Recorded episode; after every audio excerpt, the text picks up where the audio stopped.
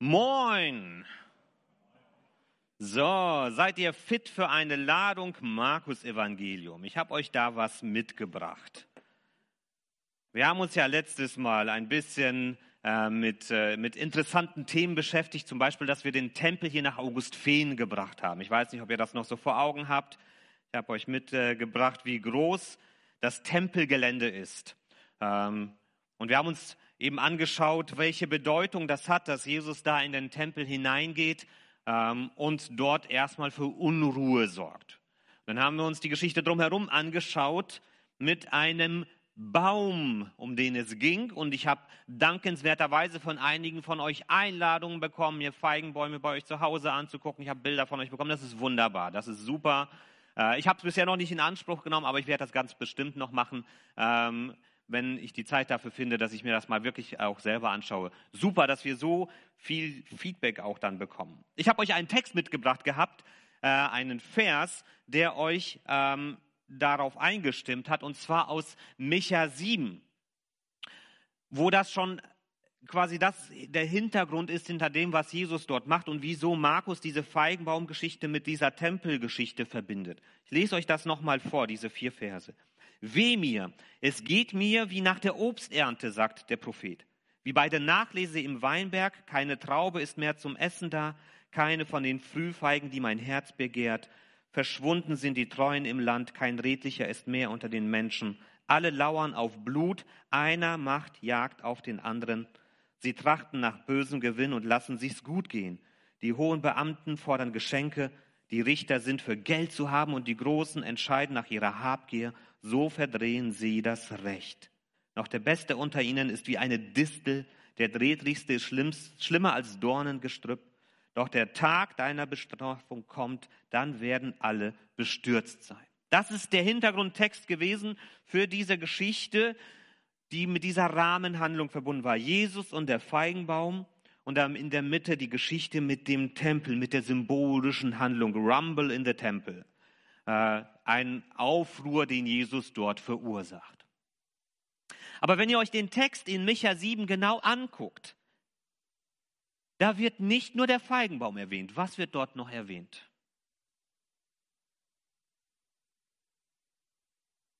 Weinberge werden dort erwähnt. Es werden zwei Früchte erwähnt.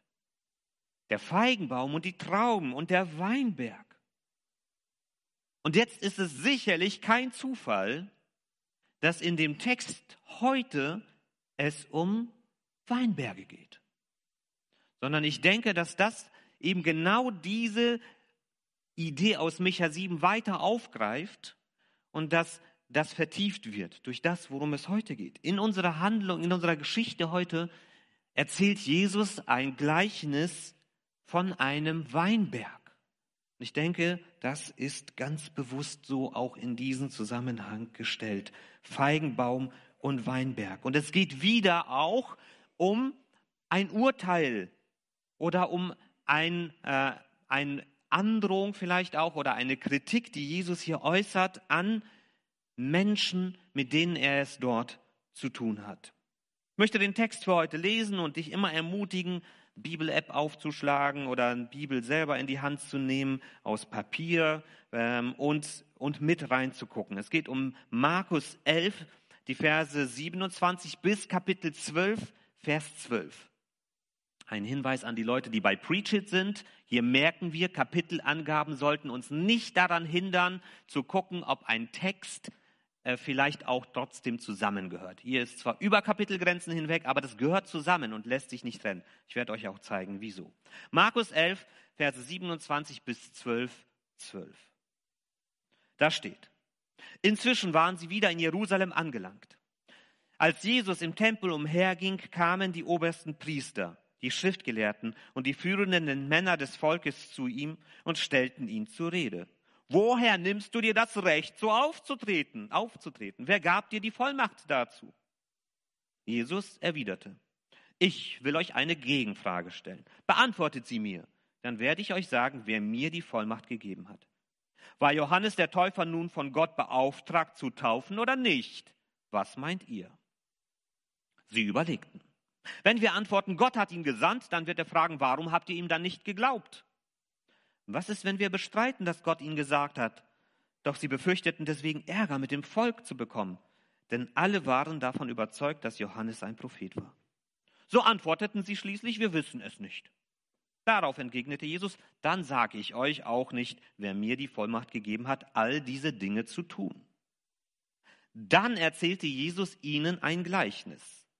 Ein Mann legte einen Weinberg an, zäunte ihn ein, stellte eine Weinpresse auf und baute einen Wachturm. Dann verpachtete er den Weinberg an einige Weinbauern und reiste ins Ausland. Zur Zeit der Weinlese beauftragte er einen Knecht, den vereinbarten Anteil an der Ernte abzuholen. Aber die Weinbauer packten den Knecht, schlugen ihn nieder und jagten ihn mit leeren Händen davon. Da schickte der Besitzer einen zweiten Boten. Dem schlugen sie den Kopf blutig und verhöhnten ihn. Den dritten Boten des Weinbergbesitzers brachten sie um. Immer wieder versuchte der Besitzer zu seinem Ernteteil zu kommen. Doch alle, die in seinem Auftrag hingingen, wurden verprügelt und sogar getötet. Nun blieb nur noch einer übrig, sein einziger Sohn, den er sehr liebte. Ihn schickte er zuletzt. Vor meinem Sohn werden sie Achtung haben, sagte er sich. Aber die Weinbauern waren sich einig. Das ist der Erbe. Los, den bringen wir um. Und dann gehört der Weinberg uns. Sie packten ihn, brachten ihn um, um und warfen ihn zum Weinberg hinaus. Was meint ihr, wird der Besitzer jetzt wohl tun? Er wird selbst kommen, die Weinbauern töten und den Weinberg an andere verpachten. Habt ihr nicht die folgende Schriftstelle gelesen? Der Stein, den die Bauarbeiter weggeworfen haben, weil sie ihn für unbrauchbar hielten, ist nun zum Grundstein des ganzen Hauses geworden. Was keiner für möglich gehalten hat, das tut der Herr vor unseren Augen. Am liebsten hätten die obersten Priester, die Schriftgelehrten und die führenden Männer des Volkes Jesus festgenommen Sie hatten verstanden, dass er in diesem Gleichnis von ihnen gesprochen hatte.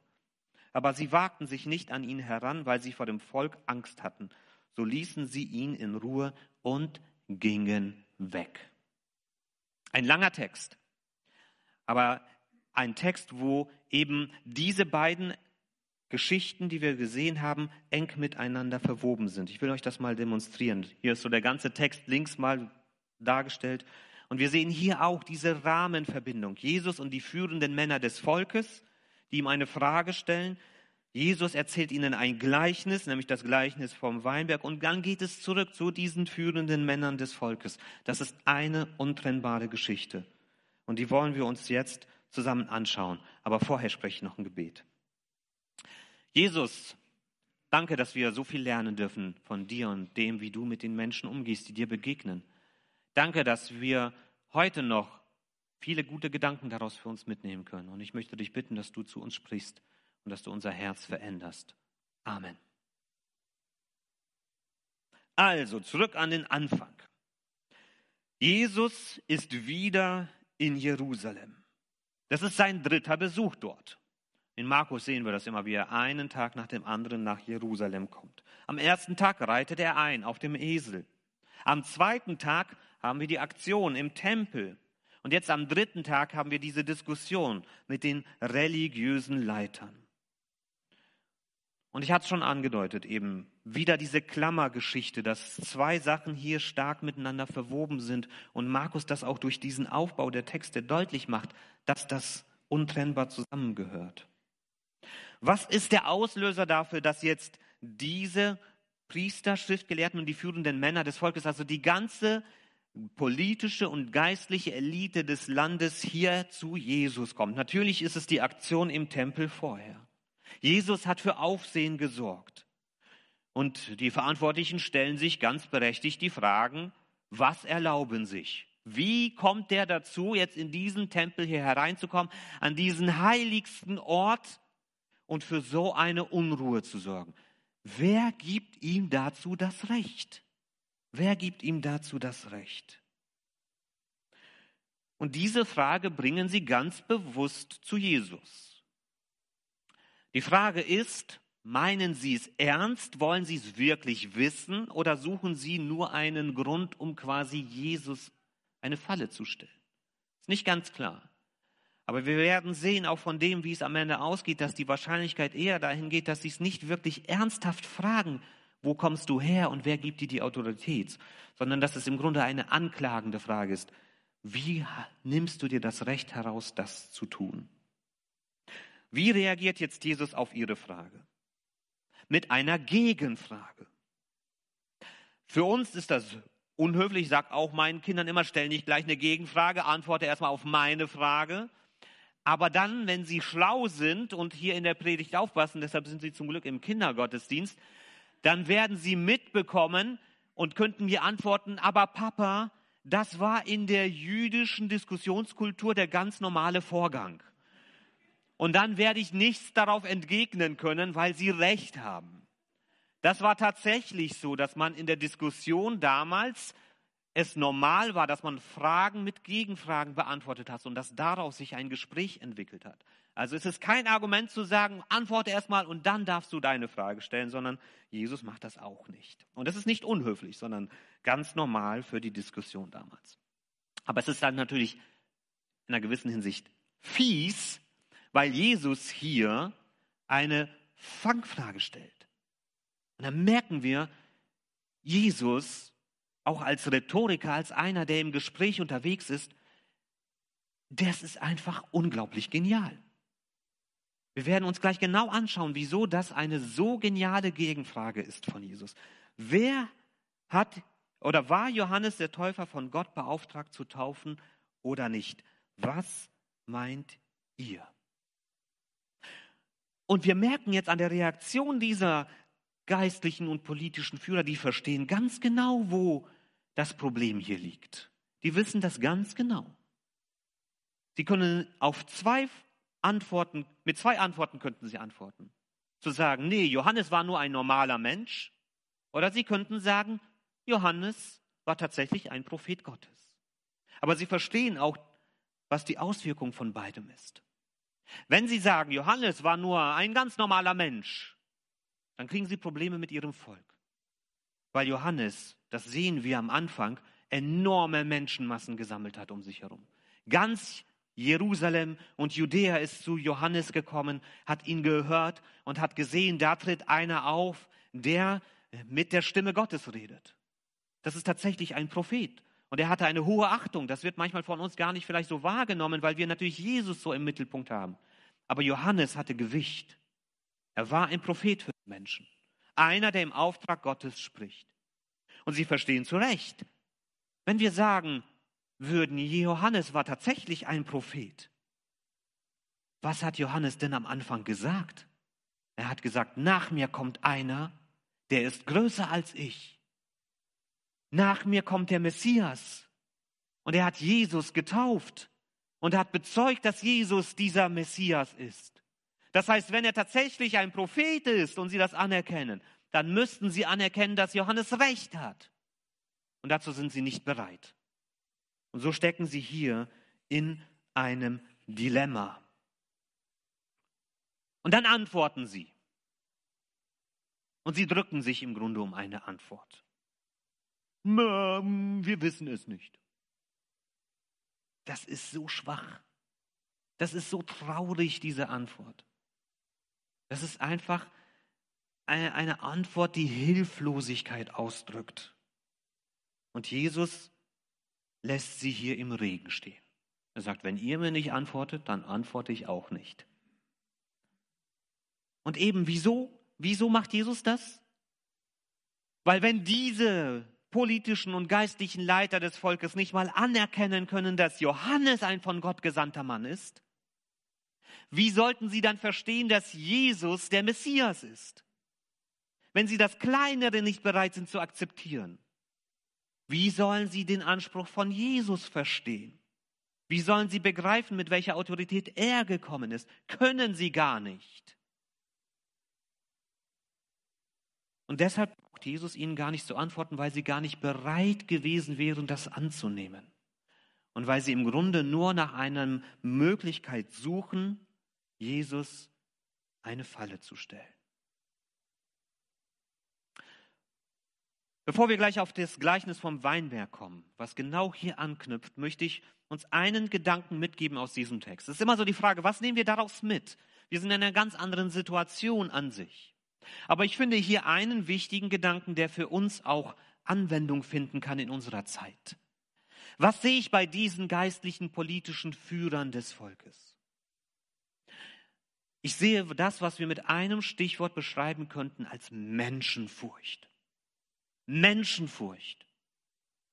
Sie sagen es selber, sie haben Angst vor der Reaktion des Volkes. Angst davor, was ihre Antwort auslösen würde in die eine oder in die andere Richtung. Diese politischen Leiter und Führer haben Angst, Menschenfurcht und sind deshalb nicht bereit, zu einer eigenen Überzeugung zu kommen. Sie fragen gar nicht, was ist richtig. Sie fragen gar nicht, wer ist Jesus wirklich oder wer war Johannes wirklich. Das interessiert sie gar nicht. Sie interessiert es nur, was würde das bewirken, wenn ich so oder so antworte. Menschenfurcht. Menschenfurcht ist etwas, was Menschen lähmt. Wenn ich Angst davor habe, eine Antwort zu geben, weil ich unsicher bin, wie der andere reagiert, dann bin ich gelähmt. Und wir beobachten Menschenfurcht heute ganz viel.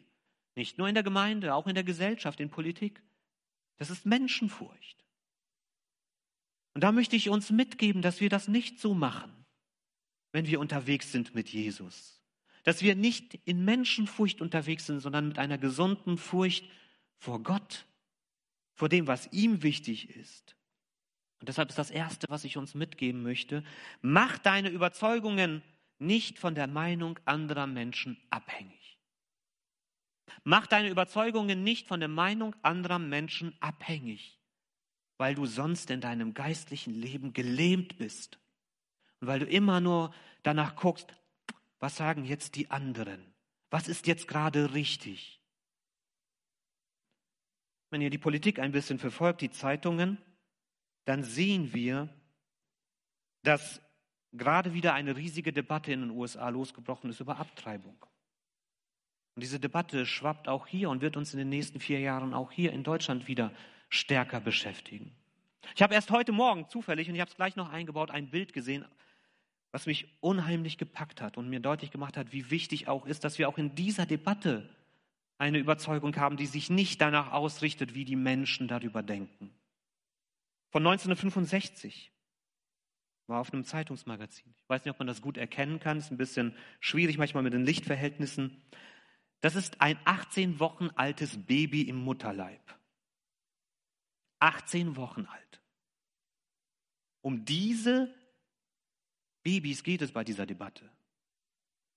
Und ja, ich weiß, es ist eine komplexe, emotionale, schwierige Debatte.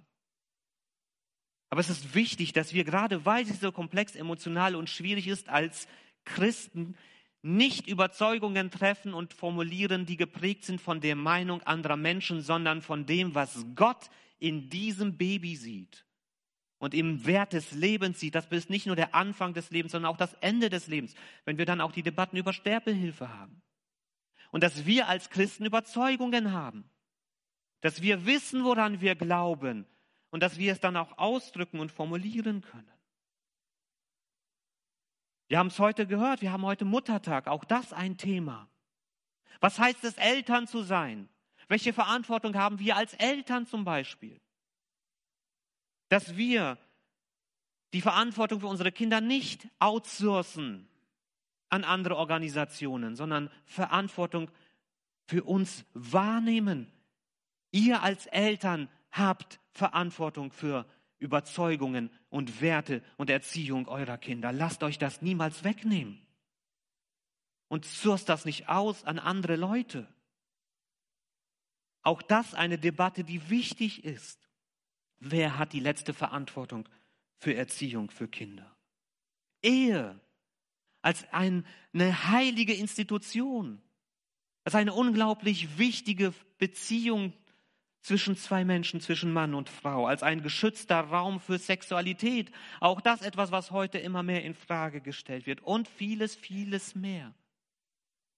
Was sind da unsere Überzeugungen? Und sind wir bereit, diese Überzeugungen auch auszusprechen? Ich sage nicht, dass das immer einfach ist. Ich bin auch nicht frei davon, manchmal zurückzuschrecken und zu überlegen, was wird das auslösen, wenn man das oder jenes sagt? Und ich weiß auch, dass nicht immer alles in jedem Raum und immer überall diskutiert werden muss. Aber die Frage ist, haben wir überhaupt Überzeugungen, zu denen wir stehen können? Vielleicht auch nur im Eins zu eins, vielleicht auch nur im direkten Gespräch. Haben wir diese Überzeugungen? Wissen wir, woran wir glauben? Machst du dich auf den Weg, danach zu gucken, was deine Überzeugungen sind in diesen wichtigen Fragen? Oder hängen wir uns nur an die Mehrheitsmeinung, die uns manchmal auch nur durch Medien transportiert wird? ohne dass wir wirklich wissen, woran ich selber, woran wir als Gemeinschaft eigentlich glauben. Lasst uns nicht unsere Meinung abhängig machen von dem, was Menschen denken und wie sie über uns urteilen, sondern lasst uns auf den Weg machen mit Gottes Wort in der Hand und danach zu fragen, was will er, dass wir vertreten? Was will er, dass wir glauben? Und was möchte er, wie möchte er, dass wir leben? Das sind die Fragen, die entscheidend sind. Und dann werden wir nicht wie diese Pharisäer und Schriftgelehrten am Ende sagen, wir wissen es nicht. Sag du mir, was richtig ist. Sondern wir werden Überzeugungen haben. Und wir werden auch dann leben müssen damit, dass nicht jeder diese Überzeugungen teilt. Aber wir brauchen Überzeugungen, die nicht von Menschen geprägt sind, sondern von Gott. Und dann geht's weiter.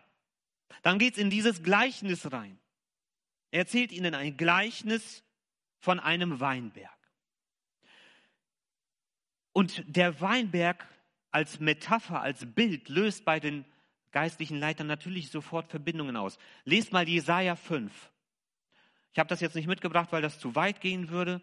Aber dort wird nämlich auch über Israel als Weinberg gesprochen, den Gott angelegt hat und der keine Frucht bringt.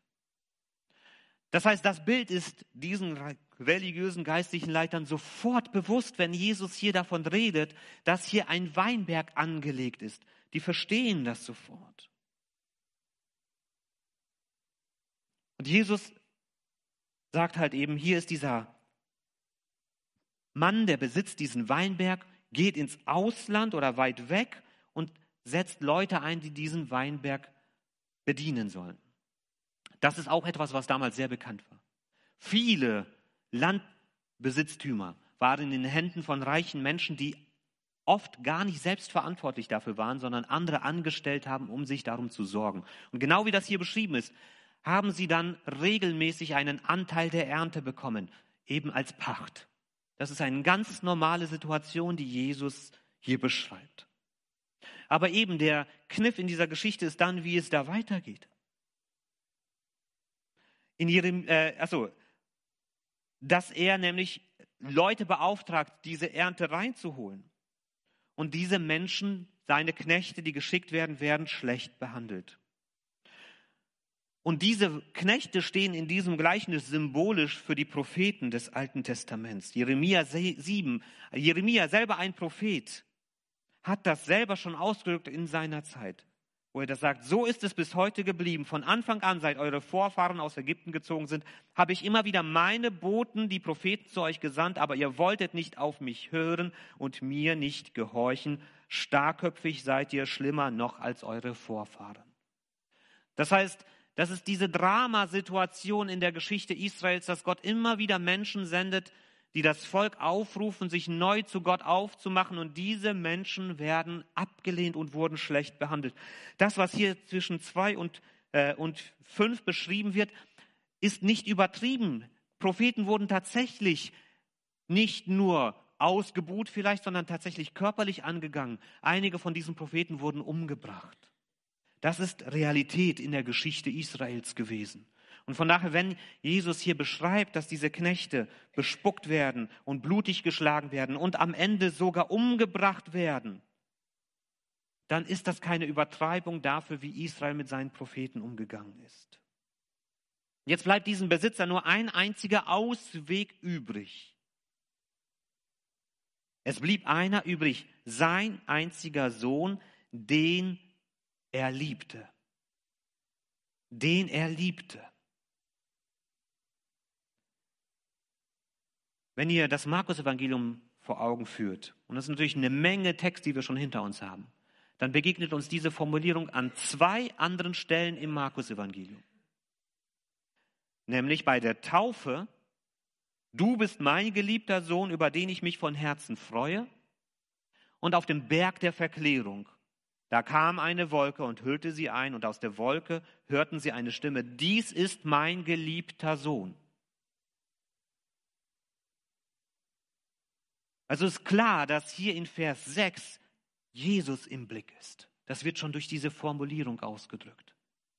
Jesus ist symbolisch dieser Sohn, der gesandt wird vom Besitzer, der Einzige, der gesandt wird, der mit der Autorität und der Macht des Vaters redet. Der Sohn ist der Erbe. Er wird diesen Weinberg bekommen. Das heißt, wenn hier der Sohn jetzt kommt, redet er mit der Vollmacht des Besitzers.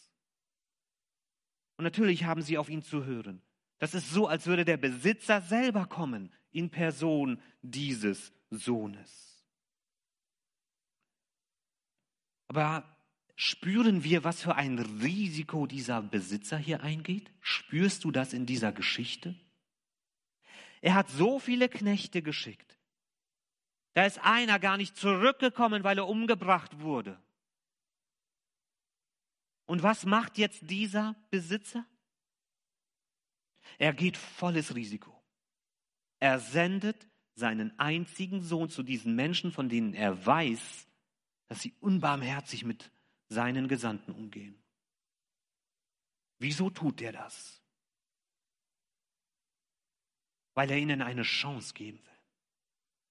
Weil er wieder und wieder Chancen gegeben hat und jetzt in der Person seines Sohnes eine letzte Chance geben will, das Richtige zu tun, umzukehren, zu sagen, das war ein Fehler, es tut uns leid.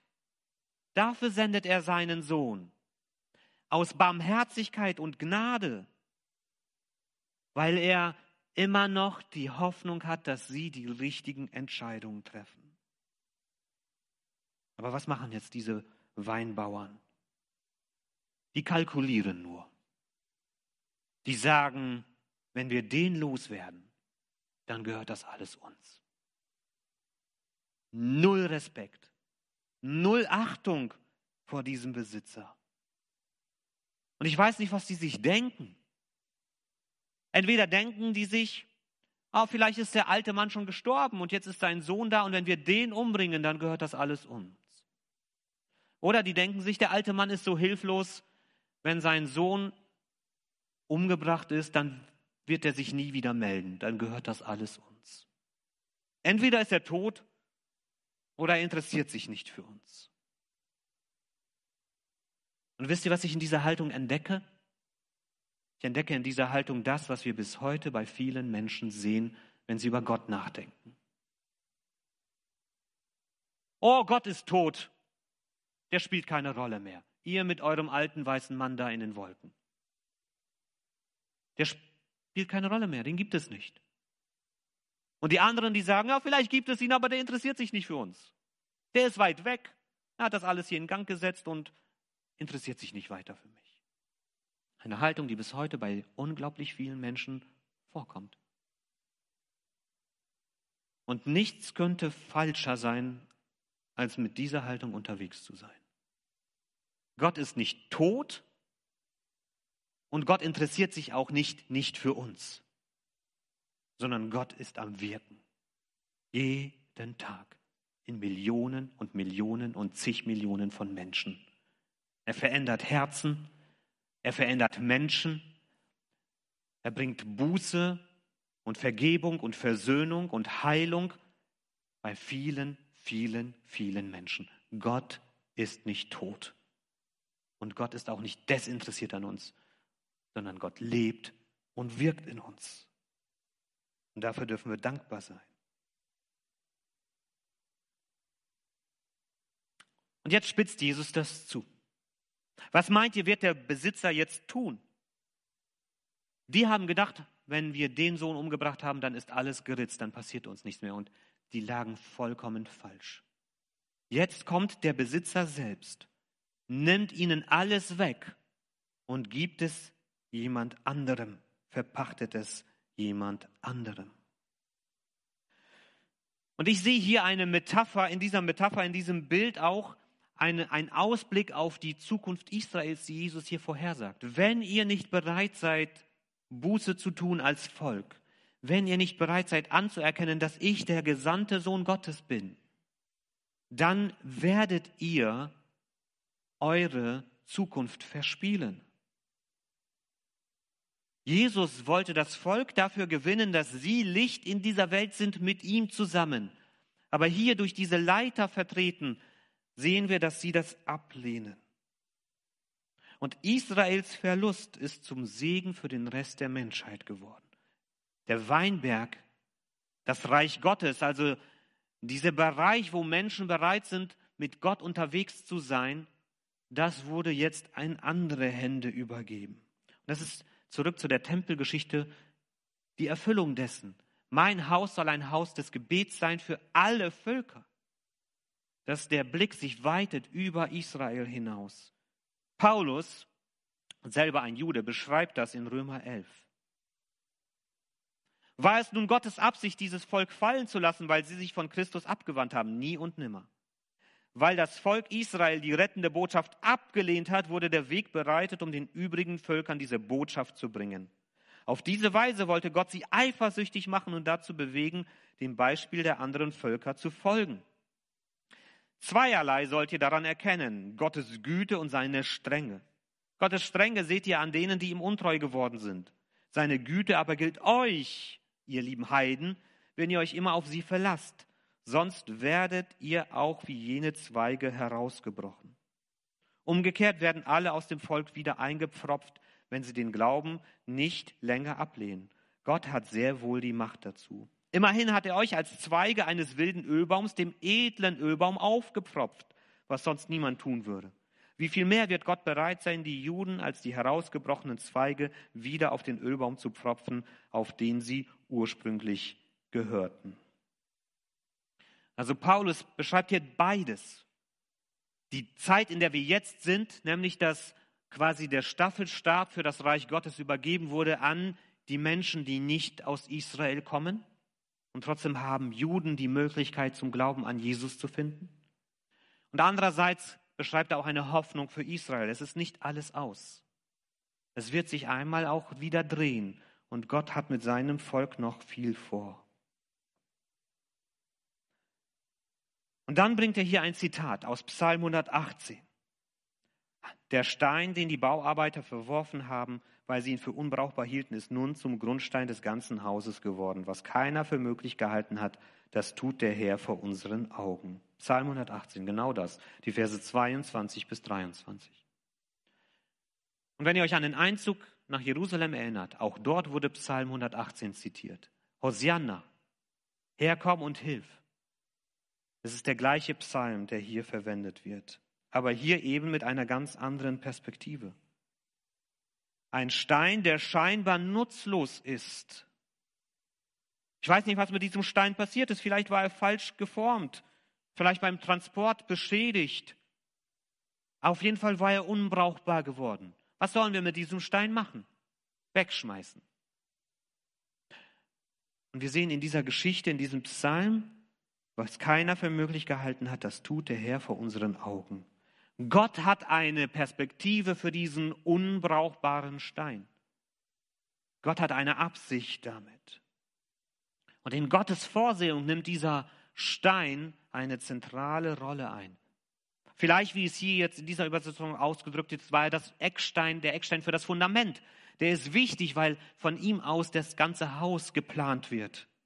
Oder er war, das ist eine andere Möglichkeit, ein tragender Schlussstein, wie bei so einer Brücke, so ein Bogen, wo dann am Ende der Stein eingesetzt wird und auf den kommt es an. Wenn man den rausnimmt, bricht alles zusammen. Wie auch immer man das versteht, wichtig ist, ein unbrauchbarer Stein bekommt eine zentrale Rolle. Und natürlich ist hier Jesus selbst im Blick. Am Kreuz sieht er unbrauchbar aus. Was für ein Verlierer, ein Loser. Gedemütigt, Blut überströmt, hilflos, kraftlos, machtlos. Was für eine Niederlage für diesen Menschen. So tief ist er angekommen. Aber genau diese Niederlage gebraucht Gott, um daraus seinen Sieg zu formen. um den Menschen Vergebung und Versöhnung zu bringen. Das ist hier im Blick. Das kündigt Jesus hier schon an. Der Eckstein, der unbrauchbar oder der Baustein, der unbrauchbar war, wurde zum Eckstein oder zum Schlussstein des Hauses. Und jetzt kommen wir wieder aus dieser Klammer in die Schlussabteilung. Was machen jetzt diese geistlichen politischen Führer? Am liebsten hätten die obersten Priester, die Schriftgelehrten und die führenden Männer des Volkes Jesus festgenommen. Sie hatten verstanden, dass er in diesem Gleichnis von ihnen gesprochen hatte. Und da frage ich mich, merken die eigentlich auch gar nicht, was hier passiert? Im Gleichnis ging es darum, dass die, die Verantwortung trugen für den Weinberg, den Sohn nehmen und töten wollen und getötet haben. Und sie verstehen, dass sie als diese führenden Männer im Gespräch sind und ihre Absicht ist es, den gekommenen Sohn zu nehmen, festzunehmen und zu töten. Das haben sie schon vorher beschlossen. Die machen genau das, was Jesus in diesem Gleichnis über sie ausgesprochen hat und bestätigen damit, dass sie tatsächlich unbrauchbar geworden sind, dieses Volk zu führen und Gottes Reich in dieser Welt mit diesem Volk aufzubauen. Sie bestätigen das Urteil, das Jesus über sie gesprochen hat. Und wieder sehen wir Menschenfurcht. Aber sie wagten sich nicht an ihn heran, weil sie vor dem Volk Angst hatten. Sie, so ließen sie ihn in Ruhe und gingen weg.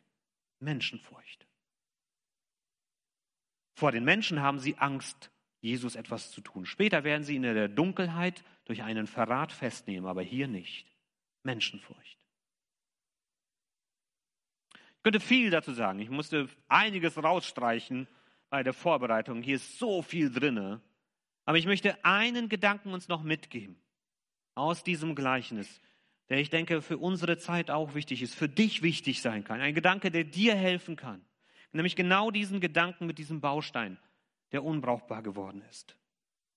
Gott hat eine Bestimmung und einen Platz für dich in seiner neuen Welt. Lass dir das gesagt sein. Gott hat eine Bestimmung und einen Platz für dich in seiner neuen Welt. Ich weiß nicht, wie du dich fühlst. Ich weiß nicht, wie es dir geht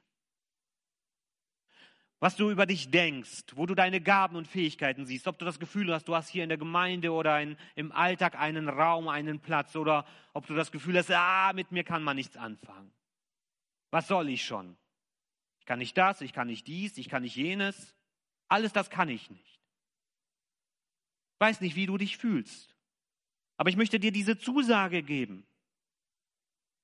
Jesus hat das vorgemacht.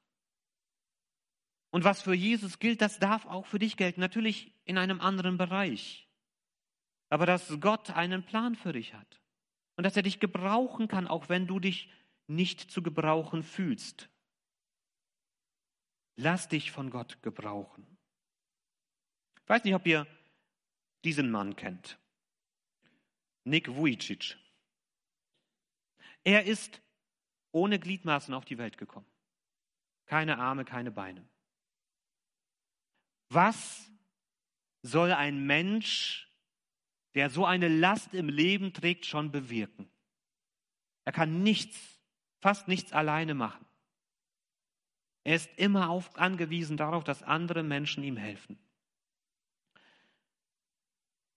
Nick ist unterwegs in der ganzen Welt, predigt ununterbrochen, erreicht viele Millionen Menschen, erzählt von der Liebe und Güte Gottes und hat irgendwann begriffen, ja, auch wenn ich meine Begrenzungen habe, die wir so sofort sehen, kann Gott mich gebrauchen und Gott gebraucht ihn und bewirkt viel Gutes, ermutigt unglaublich viele Menschen. Wie ist das möglich, dass Gott uns so gebraucht? Das ist nicht möglich, indem du dich hinsetzt und sagst, ich kann aber nichts. Und Gott kann mich nicht benutzen.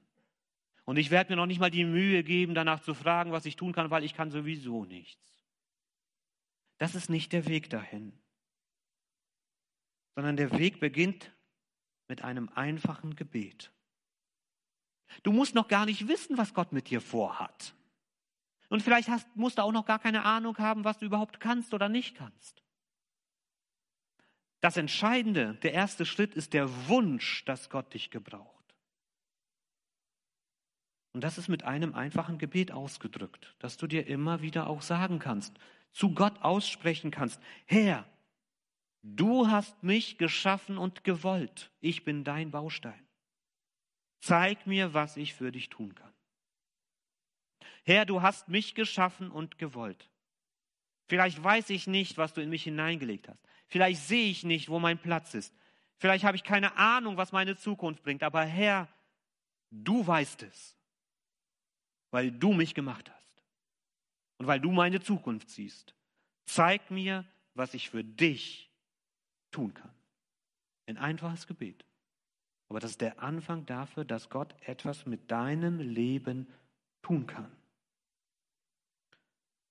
Wenn du nicht offen dafür bist, dass Gott etwas mit dir bewirken kann, wirst du auch nicht erleben, dass er es tut. Und deshalb steht am Anfang diese Bereitschaft da. Ich möchte euch dazu am Schluss noch einen Vers mitgeben aus 2. Korinther 12, Vers 9.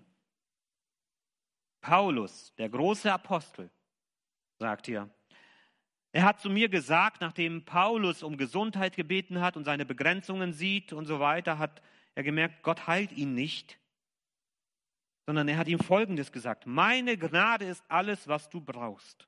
Denn gerade wenn du schwach bist, wenn du dich unfähig fühlst, wenn du deine Möglichkeiten nicht siehst, gerade wenn du schwach bist, wirkt meine Kraft ganz besonders an dir.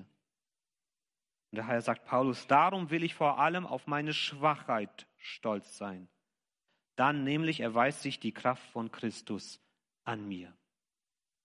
Ich will auf meine Schwachheit stolz sein. Nicht indem ich sitze und sage, mit mir kann man nichts anfangen, sondern indem ich mich hinknie und sage, ich bin schwach, Gott. Aber du kannst mich gebrauchen. Zeig mir, wo mein Platz ist. Gott hat eine Bestimmung und einen Platz für dich in seiner neuen Welt. Amen.